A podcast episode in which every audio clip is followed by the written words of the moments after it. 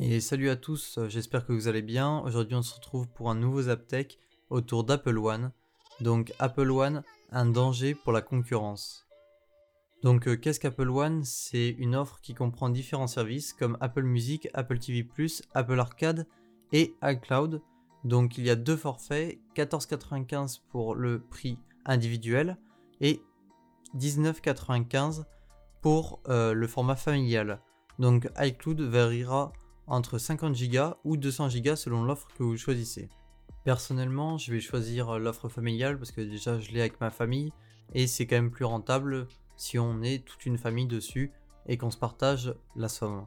C'est sûr qu'Apple One aura du succès et je ne peux qu'approuver cette offre quand on voit qu'on paye 15 euros rien que pour la musique. Je parle bien de, famille. Hein.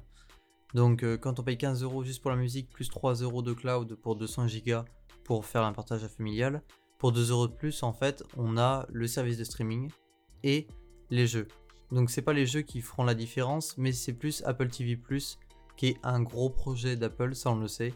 Et ça lui permettra aussi de s'ouvrir et d'avoir euh, un plus large public. Donc pour nous, tout est bien, tout est beau, mais pour la concurrence, c'est autre chose. On sait déjà que la concurrence va avoir du mal à suivre et Apple nous montre qu'il sait se doter en fait d'avantages quand même qui tirent de ces différents services il est indépendant et il sait euh, montrer sa force. Donc euh, c'est un avantage concurrentiel, ça c'est sûr. D'ailleurs, Spotify a déjà parlé de cette offre qu'il jugeait déloyale.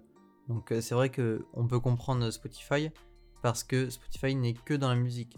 Là, Apple a tous les services qu'on peut, nous, utilisateurs, aimer et surtout consommer. Donc Spotify va avoir son nombre d'utilisateurs qui va baisser, ça j'en suis certain. Je sais pas ce que vous en pensez vous, mais euh, moi je dis oui en tant qu'utilisateur.